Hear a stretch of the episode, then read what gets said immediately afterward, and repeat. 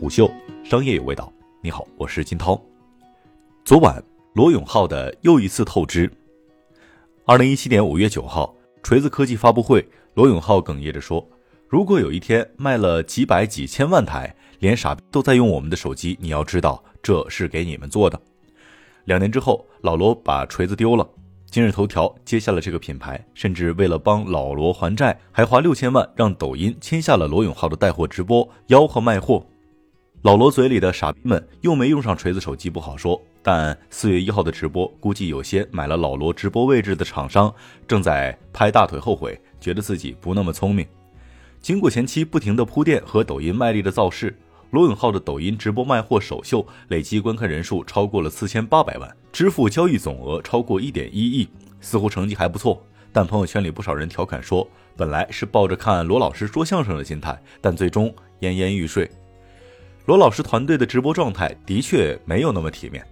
推销吉米投影仪直接说错品牌名称，当场道歉，并号称退场休息，吉米董事长就在旁边。推销钟薛高冰棍，连官方宣传文案都没念明白，以至于直播搭档解释了几分钟，钟薛高冰棍的外形设计非常像瓦片。推销小米手机，表示自己最喜欢的功能是小米十 Pro 可以逆向充电，然后掏出了 iPhone 10R 来展示逆向充电。推销飞利浦智能门锁，朱肖木把指纹识别器说成了指纹采集器。推销网易办公椅，让直播搭档演示向后躺，反复说万一摔倒了算工伤。推销中国电信靓号，到直播最后一分钟想起来补个赞助商权益口播。老罗说，直播卖货不为挣钱，就为交个朋友。抛开整场直播的大部分商品都不能达到全网直播价不说，光是看这个直播表现，能真下单买东西的，的确是老罗的真朋友。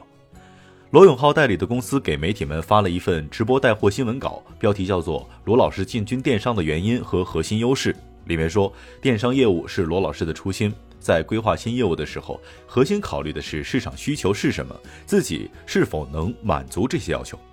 巧了，如果你朋友圈有微商，肯定也能够看到类似的话术。只不过可惜的是，微商普遍没有罗老师贴金能力强。上面这段话在微商那儿叫做“都是为了兄弟姐妹和家人们好”。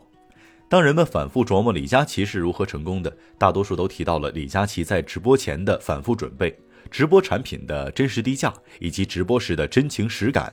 你还别说李佳琦浮夸，人家是真的自己用了之后再卖的。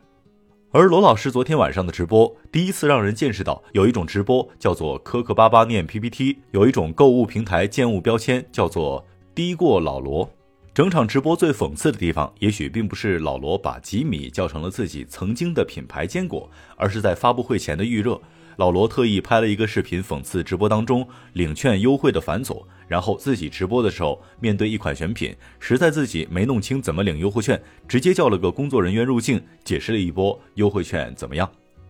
之前每次老罗的发布会报道，我都习惯性的在文章结尾祝老罗好运，甚至在当年所有人都在说 TNT 是垃圾鸡肋的时候，抛出卖那么贵也没什么人买，搞创新不坑人就不伤天害理的护犊子逻辑。毫不掩饰自己是个锤粉，但看完这场三个多小时的直播，说实话，我还是想念当年和王自如直播对峙的罗永浩，想念当年在鸟巢说“理解万岁”的罗永浩。抱歉，这次直播我真的吹不动了。罗永浩的第一次直播流量确实高，粉丝确实也买账，卖货也卖了不少，但频繁在直播当中透露自己没有准备好，频繁出错，这是对观众的不尊重，把消费者当傻子，也把合作对象当傻子。观众不全是裸粉，也不是傻子。于是，在直播的第四十四分钟，在直播间一片废话太多的刷屏当中，老罗被助理短暂的赶下了台。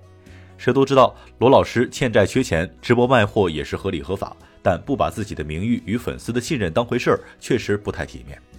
也真别说，你看出了罗永浩的心酸。这个曾经那么骄傲的男人，如今能屈能伸，然后再搬出了一套一个男人真正成熟的标签，是他愿意低三下四的去挣钱的变质鸡汤，就好像谁生活就容易了似的。还能保存这么高的流量，能被人关注，甚至还能卖出一亿多的货，那不叫难。成年人的艰难是意识到没人在乎你，但是一切还要继续。老罗的直播就像是网贷套现的人，一个平台接着一个平台透支自己的价值。很难想象，在昨晚直播之后，那些买了老罗产品的观众，在知道自己买的产品不是真正的低价，下周直播还能有多少真正为了和罗老师交朋友来花钱的呢？铁杆锤粉受不了老罗推荐小米，普通用户因为抖音的开屏推荐看个乐呵，甚至还有人进了直播间都不知道谁是罗永浩，烦得够呛，干脆点点键盘喷直播太慢。如果罗永浩下周不调整，一晚上卖一点一个亿的大型在线交友，估计也就这么一次了。转头看看淘宝直播，薇娅与老罗同时段开直播，卖出了一发航天科工火箭技术有限公司生产的火箭，单价四千万。有消息说这款火箭定金五十万，链接上架之后，八百多客户拍下了定金。四千万还能这么抢的原因也很简单，是因为这个四千万的火箭原价四千五百万。这种操作算不算商业炒作，暂时不谈，就光说卖货这事儿，人淘宝主播卖货，人设和粉丝粘性之外，靠的是最直接的价格优惠。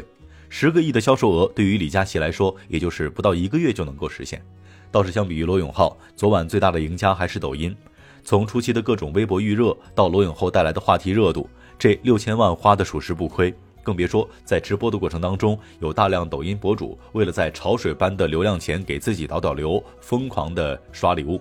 如果说之前看直播带货基本上就是淘宝最出名，仅仅用一晚，抖音就让自己的所有用户都知道看直播买东西除了淘宝，抖音也行。抖音让品牌方们看到了抖音用户的消费能力，让品牌方有信心把抖音增加到自己重要的卖货渠道里。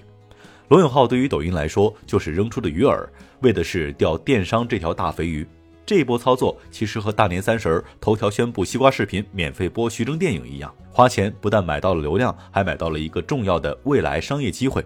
当然，如果抖音后续没操作好，就会像当年同样请罗永浩来做直播的陌陌，钱花了，鱼饵扔了，也挺热闹，但最后啥也没用。陌陌唐岩是锤子的天使投资人，钱可以当做慈善。字节跳动不缺流量，还是要新商业模式挣钱的。最后，希望罗老师下场直播能好好准备，敬业一些，别把消费者当傻子，也避免自己显得像傻子。虎嗅商业有味道，我是金涛，四点水的涛，下期见。虎嗅商业有味道，有味道本节目由喜马拉雅、虎嗅网联合制作播出，欢迎下载虎嗅 APP，关注虎嗅公众号，查看音频文字版。